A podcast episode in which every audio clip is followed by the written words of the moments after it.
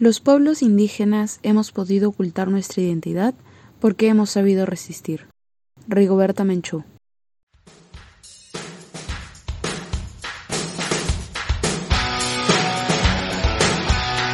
Saludos a toda nuestra comunidad oyente del podcast Taos al Día.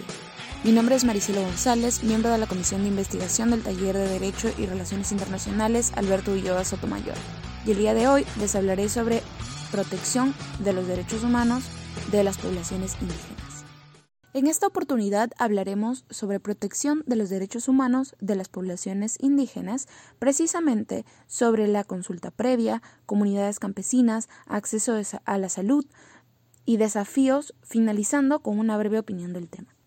En el mundo existen más de 5.000 pueblos indígenas diferentes que hablan más de 4.000 lenguas. Tienen diferentes costumbres y culturas, pero comparten algunos desagradables realidades. La expulsión de sus tierras, la negociación de su cultura, las agresiones físicas y ser tratados como ciudadanos de segunda clase. Los pueblos indígenas suelen ser marginados y sufrir discriminación en los sistemas legales de los países.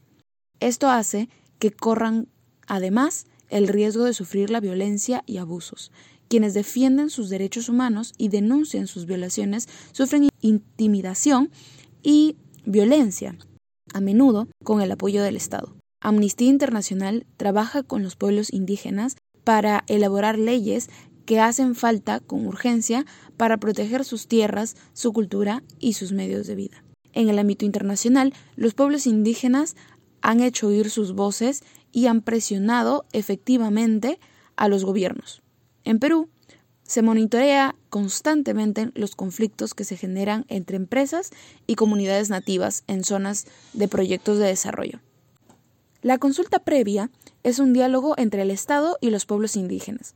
Su finalidad es llegar a acuerdos sobre las medidas administrativas o legislativas que pueden afectar los derechos colectivos de los pueblos. Los acuerdos a los que se lleguen en el proceso de cumplimiento obligatorio para ambas partes. En el ejercicio de este derecho se busca incorporar sus puntos de vista, opiniones e intereses en las medidas estatales que tuvieran relación con los derechos colectivos. Se consulta previamente las propuestas de medidas legislativas o administrativas cuando se considere que podrían afectar derechos colectivos de los pueblos indígenas u originarios se considera que hay afectación de derechos colectivos si hay un cambio en el ejercicio o en la situación jurídica de los mismos.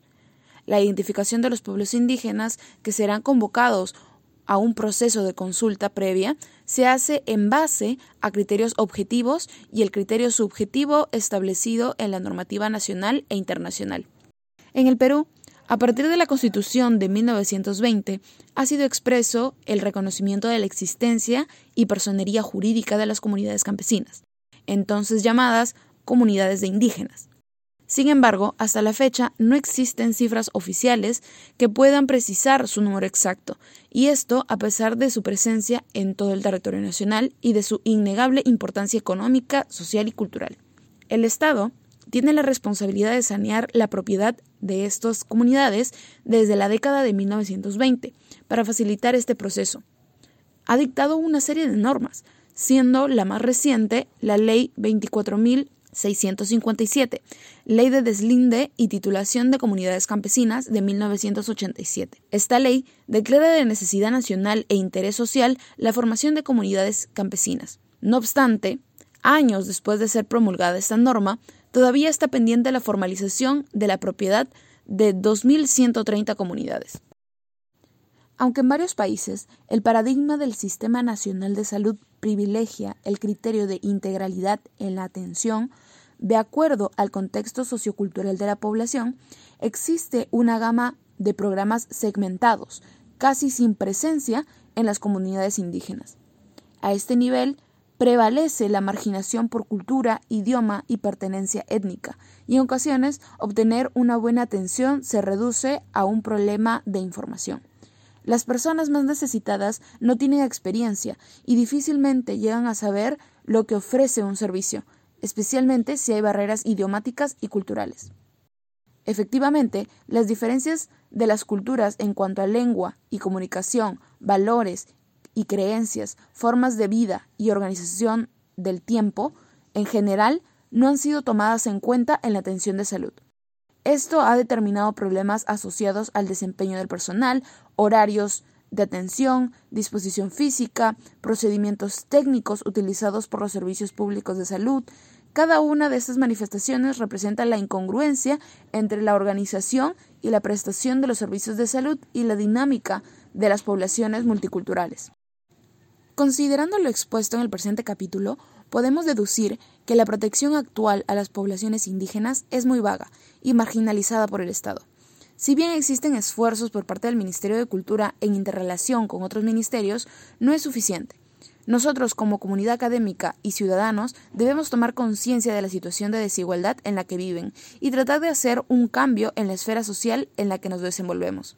Así podemos construir y mantener la cultura de nuestras raíces viva. Esperamos que hayan disfrutado el tema desarrollado.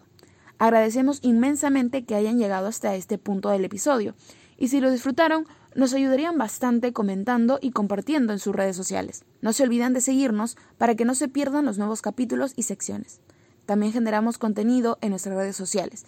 Encuéntranos en Facebook, LinkedIn, Twitter como Taus UNMSM y en Instagram encuéntranos como Gaceta Internacional. Les deseamos un buen fin de semana y esto fue Taus al Día. Muchas gracias.